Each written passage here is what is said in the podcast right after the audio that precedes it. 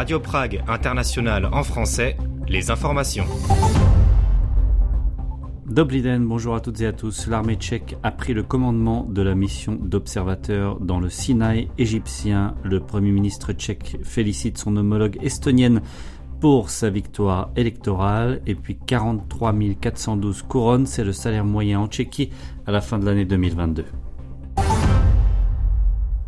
Le général de division Pavel Kolaj a pris le commandement de la force multinationale d'observateurs FMO dans le Sinaï. La cérémonie s'est déroulée dimanche à la base de Sharm el-Sheikh en Égypte. Pavel Kolaj est le 14e commandant de cette FMO et il remplace le général de division Evan Williams de Nouvelle-Zélande.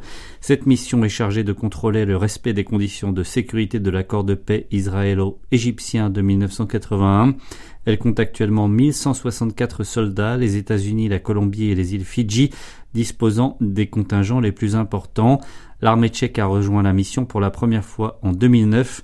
Aujourd'hui, près de deux douzaines de soldats tchèques y opèrent, dont une unité aérienne avec un avion CASA. Membre de la FMO, vous faites partie d'une organisation de renommée mondiale qui contribue à la stabilité de cette région depuis plus de 40 ans.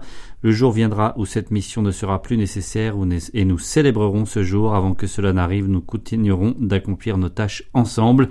C'est ce qu'a déclaré le général de division Pavel Kolaj dans son discours d'introduction. Le Premier ministre tchèque Petr Fiala a félicité son homologue estonienne Kaya Kallas pour sa victoire lors du scrutin législatif organisé ce week-end. Je me réjouis de la poursuite de la coopération entre nos pays également au sein de l'Union européenne et de l'OTAN, a indiqué le chef du gouvernement tchèque sur Twitter. Le parti de la réforme de la première ministre a finalement remporté haut la main les élections législatives avec 31,2% des voix devant la formation d'extrême droite ECRE 16,1%. Au Parlement européen, le parti de la réforme siège avec Renew Europe comme la formation du précédent Premier ministre tchèque. 43 412 couronnes, je vous le disais en titre, c'est le montant du salaire moyen en Tchéquie pour le quatrième trimestre de l'année dernière. Ça représente 7,9% d'augmentation en glissement annuel. Toutefois, après prise en compte de l'inflation qui a atteint 15,7% au cours de la même période, eh bien les salaires ont diminué de 6,7% en termes réels et ils baissent ainsi pour la cinquième fois consécutive selon les données publiées lundi par l'Office tchèque des statistiques. Un mot de sport pour revenir sur ce week-end, la remise de la médaille. Neuf ans après Sochi, les anciennes biathlètes Gabriela Soukalova, Veronika Vitkova, Itkalandova et Eva Puskarchikova ont reçu leur médaille de bronze des Jeux Olympiques de Sochi 2014 à l'occasion de la Coupe du Monde de biathlon qui se déroulait à Nové Miesto na Moravie ce samedi. L'équipe féminine de biathlon de Tchéquie avait à l'origine terminé quatrième au JO, mais les Russes, arrivés deuxième, ont ensuite été disqualifiés pour dopage. Un mot sur la météo pour vous dire que la grisaille devrait continuer mardi en Tchéquie sans averse, donc sans neige ni pluie, avec des températures maximales à Prague de 8 degrés et des températures encore négatives la nuit avec moins 1 degré annoncé dans la capitale tchèque. Pour plus d'infos, c'est sur notre compte Twitter, vous le savez, radioprague.fr, sinon évidemment sur notre site internet français.radio.cz. La suite du programme francophone de Radio Prague International, c'est avec Anna Kubishta juste après ça. Faits et événements en République tchèque. Bonjour à toutes et à tous. Euh, merci à Alexis Rosenzweig pour son bulletin d'information. On reviendra en début d'émission sur la cérémonie des Lions tchèques qui s'est déroulée euh, samedi soir. Cette grande messe du cinéma a vu le film Il Bohémo de Peter Václav récompensé à six reprises, dont le prix du meilleur film. Une exposition consacrée au personnage de Ferda la fourmi est à voir actuellement à la Villa Pelé à Prague. Et puis nous rediffuserons enfin un entretien réalisé avec Peter Václav lors de la sortie de son biopic consacré au compositeur Józef Mysliveček. Bonne écoute de ce programme. Samedi soir, la cérémonie des Lions tchèques, équivalent des Césars en France, a vu le sacre du film Il Bohémo du réalisateur Peter Václav, biopic retraçant la vie du compositeur tchèque Josef Mysliveček. On revient sur le palmarès de cette 30e édition euh, du rendez-vous annuel du cinéma. Si depuis 2010 il existe le prix cinématographique alternatif de la critique tchèque, Les Lions tchèques demeurent depuis 30 ans déjà le moment cinéma de la fin de l'hiver. À l'origine favori avec 12 nominations, le polar Arved de Wojciech Maszek n'est finalement reparti qu'avec trois prix, notamment dans les catégories du meilleur scénario et de la meilleure bande originale. Le film raconte une histoire inspirée d'un personnage réel, celle d'un collaborateur nazi qui deviendra un homme de main du régime communiste. Prêt à tout pour atteindre son objectif, le personnage principal s'inscrit dans la lignée des figures faustienne de la littérature et du cinéma, incarné ici par Michael Kern, qui a raflé pour son interprétation le prix du meilleur acteur dans un rôle principal. Et c'est en effet le film Il Bohemo de Peter Václav qui a raflé six statuettes, euh, dont euh, celle euh, du meilleur film. Il a également été récompensé dans les catégories réalisation, costume, maquillage et décor. Il Bohemo retrace la vie et le destin du compositeur tchèque Josef Mysliveček, contemporain de Mozart, tombé dans l'oubli après sa mort malgré une grande carrière en Italie. Le film a participé l'année dernière au 70e festival du film de San Sebastian en Espagne, bien qu'il n'ait pas remporté le principal prix du festival. Le fait qu'il ait été sélectionné pour la compétition principale était un grand succès pour le cinéma tchèque selon son réalisateur. En outre, il avait été proposé pour l'Oscar dans la catégorie des films en langue étrangère, mais n'a finalement pas été retenu dans la liste des finalistes. Euh, restez avec nous pour dans quelques instants retrouver notre entretien avec avec le, réalisateur Peter euh, Václav. Euh, la statuette de la meilleure actrice dans un rôle principal a été remise à Klara Melishkova pour son rôle d'infirmière accusée du meurtre d'un patient dans Porezreni le lion tchèque pour le second rôle féminin a été décerné à Marta Isova pour son interprétation de Teresa dans Bucco d'Alice Nellis et à Marcel Bendig pour son rôle dans Banger d'Adam Sedlak, film remarqué parce qu'il a été tourné entièrement avec un iPhone. Le lion tchèque pour sa contribution exceptionnelle au cinéma tchèque a été décerné à Marcela Petermanova qui a été la cheville ouvrière de nombreux films et contes de fées destinés aux enfants. Plusieurs de ces films marqués par la patte de cette dramaturge ont été primés dans des festivals tchèques et internationaux comme La Petite Sirène ou Les Garçons. Un deuxième prix pour contribution exceptionnelle au cinéma a été décerné à Yann Yira, à qui l'on doit la naissance des ciné-clubs dans le pays. les séries sont également récompensées lors de cette grande messe du cinéma tchèque, d'autant plus que les chaînes de télévision en Tchéquie aussi produisent des histoires de grande qualité depuis quelques années. C'est la série Devadesatke du réalisateur Peter euh, Beybak qui a été primée avec une audience moyenne de 2,23 millions de téléspectateurs. Elle est devenue l'an dernier la série la plus regardée de la télé tchèque au cours des 18 dernières années. Le sujet est sans doute pour beaucoup puisque euh, la série replonge le téléspectateur euh, dans l'ambiance euh, des années 1990, cette période assez particulière où tout était permis, ou presque. Après plus de quatre décennies de communisme, les Tchèques étaient assoiffés de nouveautés, d'ouverture au monde et d'expérimentation en tout genre, et c'est cette liberté nouvelle combinée à une criminalité décomplexée qui est retracée dans les six épisodes de la série. Et puis enfin, le lion tchèque du meilleur film d'animation a été décerné à Zuzav Zahradar de la réalisatrice Lucia Sonkova, basé sur le livre éponyme de Yana Sharmkova.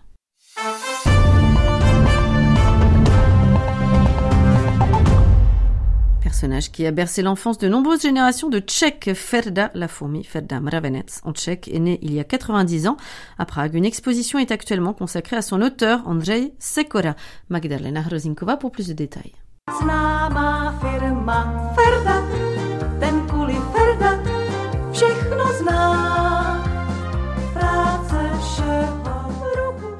Journaliste, dessinateur et caricaturiste passionné par la nature et le rugby, Andrzej Sekora a commencé sa carrière au sein du journal Les Devenovene dont il a été le correspondant à Paris entre 1923 et 1927. Chargé de la rubrique sportive et des pages réservées aux enfants, Sekora y a publié la première bande dessinée consacrée à Ferda en 1933 le succès des aventures de cette fourmi bricoleuse et créative qui rend service à tous les petits animaux qu'elle croise lors de ses expéditions a été immédiat. On écoute Tomasz Prokupek du musée Morave de Brno, auteur de la nouvelle exposition consacrée à Andrzej Sekora à la ville Pelé dans le quartier pragois de Bubenec.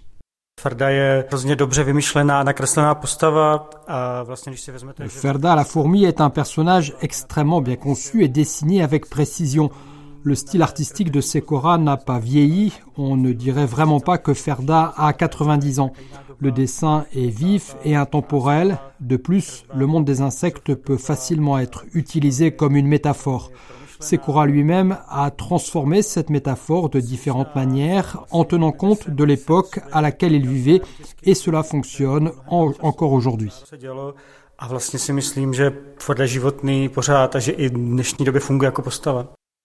Euh, bien que destinées aux petits lecteurs, les premières aventures de la fourmi astucieuse à l'indispensable foulard rouge à pois blanc reflétaient l'ambiance des années 30. Dans l'une des premières bandes dessinées, Ferda joue au loup avec des petites mouches et d'autres insectes. Les yeux bandés, il se retrouve soudain en pleine guerre entre fourmis jaunes et fourmis rouges.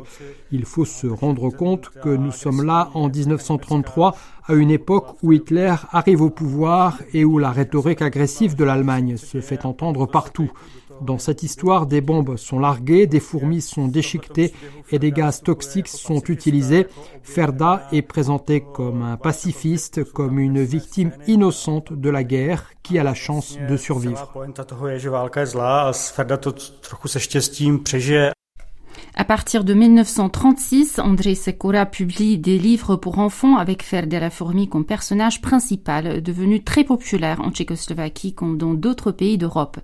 Après l'occupation du pays par les nazis en 1939, la vie de l'auteur bascule elle aussi euh, dans le drame.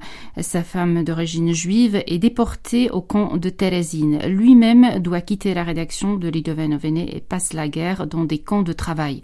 Après la guerre, lorsque la famille se retrouve, Andrzej Sekora reprend son travail d'écrivain et d'illustrateur. Il publie des dizaines de livres pour enfants à succès, avec Ferda comme personnage principal, ainsi qu'avec d'autres héros du monde animal. Ces histoires sont parfois influencées par la propagande du régime communiste, comme l'explique Tomáš Prokupek. Sekora croyait sincèrement dans les idéaux communistes. Dans ses bandes dessinées des années 1950, Ferda passe pour un travailleur laborieux qui emmène des scarabées au frottoir brillant à la collecte de matières premières. Et quand une limace paresseuse se met sur son chemin, lui et ses amis fourmis la jettent dans un ruisseau.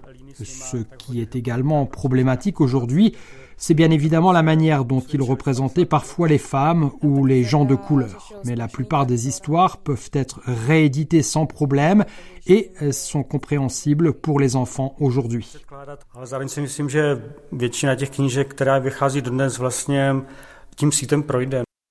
Ferde la fourmi a également joué dès 1944 dans plusieurs films de marionnettes et dessins animés. L'exposition qui se tient jusqu'à la mi-mai à la Villa Pelé est consacrée non seulement à ce personnage aimé des tout petits en Tchéquie comme à l'étranger, mais également au parcours de son père Andrzej Sekora, par ailleurs intimement lié à l'univers francophone. Elle présente entre autres ses dessins et reportages du Tour de France et des Jeux olympiques de Chamonix, ainsi que ses peintures inspirées d'Henri Rousseau, sans oublier que c'est en France que l'artiste s'était passionné pour le rugby, discipline qu'il a ensuite fait découvrir aux Tchèques, initiant dans les années 1920 la création des premiers clubs de rugby dans le pays et traduisant les règles du jeu du français vers le tchèque.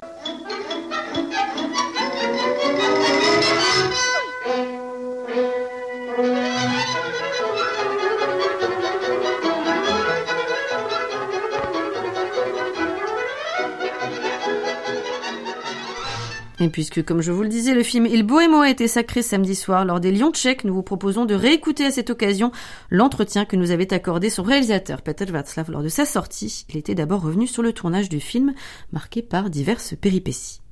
Bah, le tournage s'est passé euh, comme tous les tournages, je crois, avec beaucoup de drames et euh, non, parce que c'est un film assez difficile à faire. C'est un film en costume avec euh, qui se passe donc dans les au XVIIIe siècle. Donc, euh, donc déjà, déjà la préparation de, du film était fascinante parce que j'ai parcouru, je connais maintenant mieux l'Italie que la France, je crois, parce que parce que j'ai zigzagué euh, partout, j'ai vu des, des, centaines de palais, de, de maisons, de, de, de villégiatures, des villas, etc., des, des parcs, des, des, églises, des monastères. Donc, donc pour moi, c'était déjà une, une, un travail très plaisant.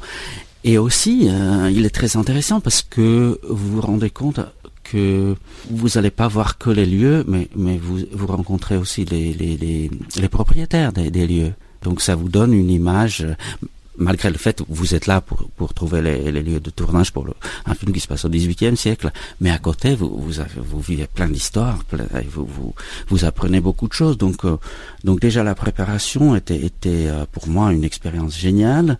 Ensuite le casting parce que je connaissais pas bien, enfin je connaissais pas les Italiens, donc le casting aussi au début je je, je, saisissais pas bien les accents, même les têtes. Je, après en faisant le, le casting, j'ai aussi j'ai commencé à aussi à, à, à, comprendre les visages, les doux, les accents, etc. Parce que ça, c'était aussi important pour le film, parce que le film se passe entre Naples et, et, et Venise. Et donc, donc j'ai travaillé uniquement avec les Napolitains pour, pour les scènes de Naples, qui aussi réécrivaient les, les les, euh, les dialogues euh, avec enfin je, je, leur donnais je donnais les dialogues et il les il les refaisait en, en, napolitain donc en fait il se les appropriait comme ça j'avais aussi le contrôle parce que sinon n'importe quel acteur il vous dit, il vous dit ah bah, non je vous fais l'accent milanais mais moi je n'ai pas ce contrôle donc je voulais que des gens qui qui, qui, qui vont pas prétendre mais qui vont vraiment euh, être comme ils sont et après, euh, l'autre chose, c'était c'était le financement, c'était c'était très dramatique. Et le film,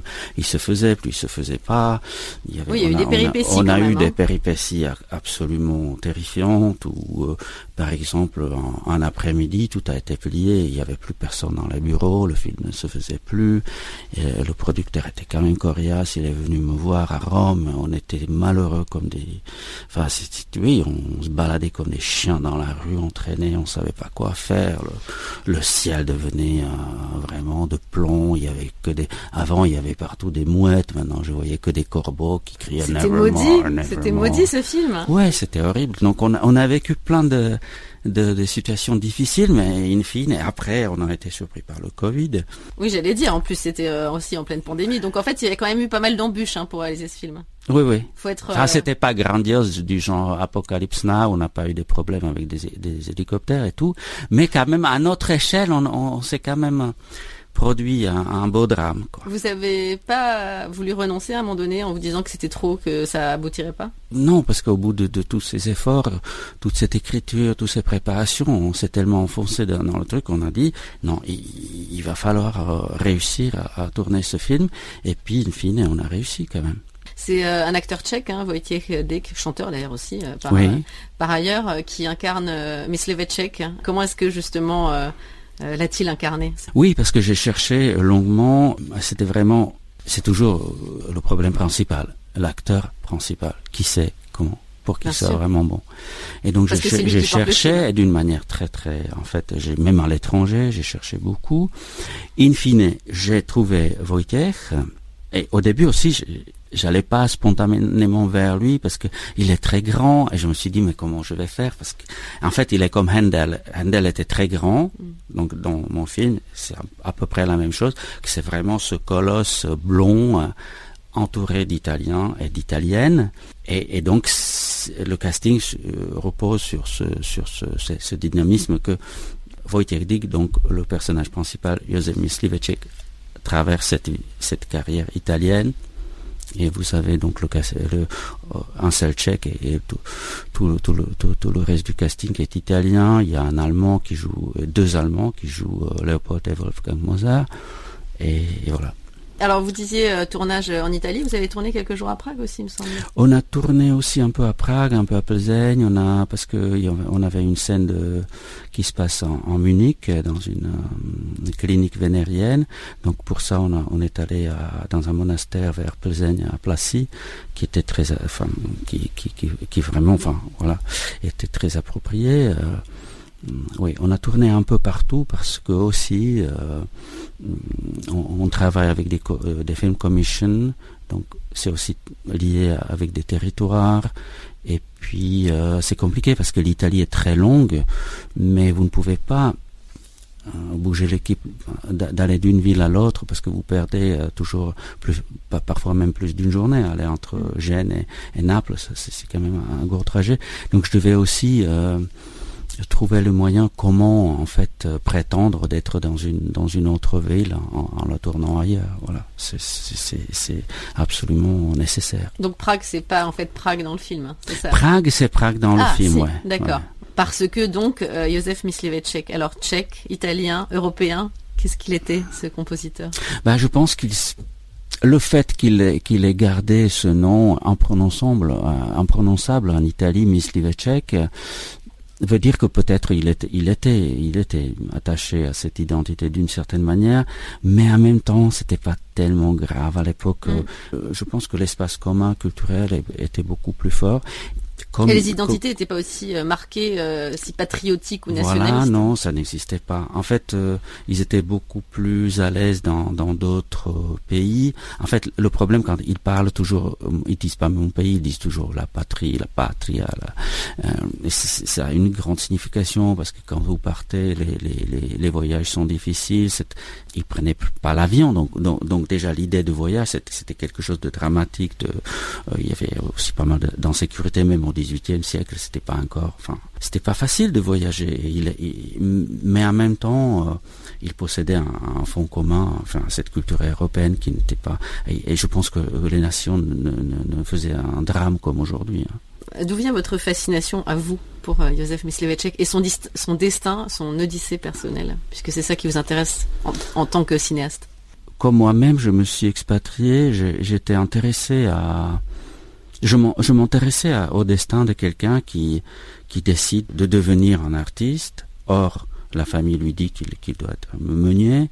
Il s'échappe, il, est parti quasiment, il a fui parce que un jour il est parti sans passeport et tout. Enfin, on on sait pas la réalité de, de, de, ce fait, on la connaît pas. Toujours est-il que il n'a rien dit, il a dit adieu à personne, et il est parti. Et au bout de quatre ans, il commence une, une carrière incroyable. Que c'est comme si moi je partais aux États-Unis et à, à quatre ans je, je fais les, je travaille avec les, les non avec les, les budgets de Spielberg. C'était une carrière énorme et ça m'intéressait de, de, de, raconter l'histoire de comment quelqu'un ressent ce besoin d'aller au fond de lui-même, de, faire ce qu'il aime. En même temps, après, il y a le volet de un peu diplomatique, le, le volet de, ce que c'est, comment on fait une carrière, et ce qu'on devient quand on la perd, euh, parce que sa fin est tragique, et lui, à la fin, il devient musique. Cet homme devient musique, il n'a plus rien d'autre que sa musique. Et il est mort tragiquement, mais euh, je parle quasiment 300, 300 ans après, sa musique et ses opéras nous, peuvent émouvoir encore. Donc, euh, après tout, c'est une histoire icarienne, triste, mais, euh, mais l'histoire d'une grande réussite, de quelqu'un qui est devenu quelqu'un et qui a écrit beaucoup de belles choses. Comment expliquer justement qu'il soit tombé euh, dans les oubliettes de l'histoire euh, Ce Josef Mysliveček, euh, certes, il a eu une euh, fin tragique, mais une fin tragique, ça veut pas dire qu'on disparaît des Oui, parce hein. que tout le monde mou- mourait à l'époque assez tôt, donc pour l'époque c'était pas si tragique que ça. Oui, c'était c'était tragique dans le sens qu'il a perdu son visage, il devait porter le masque, il, de- il devait souffrir hein, énormément. Il n'était pas le seul. Non, mais l'oubli, c'est comme il n'a pas été. Ces gens-là vivaient, les, les artistes de l'époque vivaient comme, enfin, comme des saltimbanques, ils étaient adorés pour leur euh, capacité de transmettre les émotions, faire la musique, donner des opéras, mais comme des personnages privés, ils n'étaient pas, ils n'étaient pas tellement considérés. C'était, c'était des serviteurs. Et donc, C'était pas le star, le star system, ça c'est sûr. non, c'était le star system, mais à l'époque, on, on, on- en fait, on, on séparait la personne privée de la star. La star intéressait, mais, mais la vie, enfin, c'était considéré, ils étaient quand même considérés un peu comme des, gens de mauvaise vie, surtout les femmes, parce que les prime donne qui étaient payés plus que les hommes, c'est, je pense que euh, depuis on n'a jamais payé mieux les femmes que, les hommes. Les, les donne vraiment, c'était des, des stars qu'on s'arrachait parce que, parce que, parce qu'elles étaient rares parce qu'il fallait vraiment aboutir à une qualité qui était rarissime. Donc, elles étaient hyper connues, elles étaient riches, elles n'avaient pas de tuteur, souvent elles n'étaient pas mariées. Donc, en même temps, elles des étaient- femmes indépendantes. donc la, la- la ville venait à leur rencontre quand, euh, quand Gabriel il venait avec le carrosse précédé d'un, d'un type à cheval. toc. Donc ils se réunissaient tous, mais en même temps il la considérait comme une courtisane. Ouais, c'était très très ambigu ce, ce goût pour la star, mais en même temps considéré comme une prostituée en fait, de, de luxe. Donc Mysliveček n'était pas marié, il était étranger et donc quand il est mort d'une maladie vénérienne, donc euh, considéré comme un type de, mauvaise vie, mm, et je pense qu'il n'y avait pas beaucoup de, gens pour le défendre et pour euh, soigner son héritage. Et en plus, l'opéra sérieux devient un genre qu'on fait plus après la Révolution française, etc. Avec après ça, avec la, fin des, des, royaumes, ça, ça tombe dans l'oubli. Donc c'est aussi une, raison. La, la troisième raison, c'est que après la, la musicologie allemande, enfin autrichienne allemande était très forte, et il privilégiait euh, raconter l'histoire de, de Mozart. Il voulait pas trop parler de, de quelqu'un qui qui serait supposé en fait de, de, lui ôter un peu de, de hein. lumière, ce qui est complètement bête parce que Mozart c'est un c'est un génie, mais il faut pas raconter aux gens qu'ils ils écoutaient la, la musique qui, qui, qui, lui venait du ciel. Non, ils, ils écrivaient comme beaucoup d'autres, il, il, écrivait mieux, mais, mais, mais, mais, il a pris aussi chez, chez, chez, chez chez d'autres, parce que c'était quelqu'un, c'est un homme qui, qui voyageait énormément, qui lisait énormément la musique, et donc c'était un vrai connaisseur de la musique, c'était c'était pas un, un, petit idiot euh, de Dieu qui, euh, qui mm. n'écoute rien et qui fait sa musique. voilà, Et, c'est ce que, ce que j'essaie aussi de, de démontrer dans, dans, dans mon film. Ce film s'appelle Il Bohemo pourquoi ce titre? Il Bohemo parce que lui, euh, Joseph Misli disait Misli Misli hein, comment ça se prononce? Donc ils n'arrivaient pas. Donc à l'époque comme comme à, tant, tant d'autres euh, artistes, euh, un être l'espagnol, l'espagnol ou le français ou le, le donc il bohème c'est le tchèque. Donc il disait ah oui le tchèque, rien de plus. C'est un c'est un sobriquet qui facilite la prononciation et qui, qui, sert aussi à identifier l'artiste avec, avec, avec son origine. Comment est-ce que vous avez travaillé avec euh, les musiciens? En fait, à part, un, à part deux ou trois playbacks euh, où euh, Simona Chaturova a donné sa voix donc à, à, l'actrice Barbara Ronchi, tout le reste a été fait live. C'est un sacré défi pour un réalisateur quand même, non? Oui, parce qu'on savait, personne ne savait trop comment ça se fait. Donc on avait un très grand euh, ingénieur du son, euh, qui, est hollandais. On avait aussi notre notre euh, ingénieur du son de, cinéma. Et on a, réussi finalement à, faire la musique live et de très bonne facture. Peut-être pour terminer, c'était juste avant qu'on se rencontre, j'ai eu une idée. Je me suis dit c'est un parallèle intéressant finalement dans les années 1980, Miloš Forman qui réalise Amadeus, euh, donc ce film sur euh, Mozart, hein, ce biopic contemporain de Mysliveček, donc un réalisateur tchèque qui euh, fait un, film sur Mozart, et vous-même aujourd'hui avec un biopic consacré à Mysliveček. Il y a un intéressant jeu de miroir. Oui, mais il faut, il faut, mais c'est aussi un peu dangereux parce que parce que Amadeus est un, grand film américain qui euh, est superbement écrit parce que c'est une pièce de théâtre. Euh, au début, il a été fait il y a 30 ans, non, Tchécoslovaquie ou, avec avec 14 millions de dollars en Tchécoslovaquie ou les choses que et nous on est on est à côté voilà. mais mais mais bien sûr c'est un film qui nous qui, qui, est génial et qui nous qui nous a tous euh, influencés je pense que c'est un film qui avait quand même une un, impact sur sur nous tous. Et aujourd'hui moi je m'intéresse un peu à d'autres choses et c'est ça n'a pas la même dramaturgie ça n'a pas la, la, la, la même lumière enfin on est 30 ans plus tard et donc euh, c'est un autre film mais, c'est vrai que parfois c'était aussi difficile d'expliquer que je ne veux pas faire un, un Amadeus et que, je vais faillir parce que ça sera pas l'Amadeus.